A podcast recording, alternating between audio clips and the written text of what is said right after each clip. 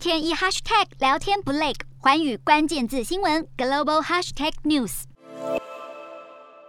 因脸书母公司 Meta 长期使用脸部辨识系统，违反德州隐私保护，也未经同意搜集数百万德州居民的生物特征数据。十四号，德州检察总长对脸书母公司 Meta 提起诉讼，求偿数千亿美元。从二零一零年到去年底，脸书获取大量的用户脸部数据，已触犯德州法律数千万次。而且，脸书一直在秘密搜集用户最私人的资讯，包括照片和影片，以获取企业私利。脸书早在二零一五年就因脸部辨识问题面临伊利诺州的集体诉讼，最后以六点五亿美元和解。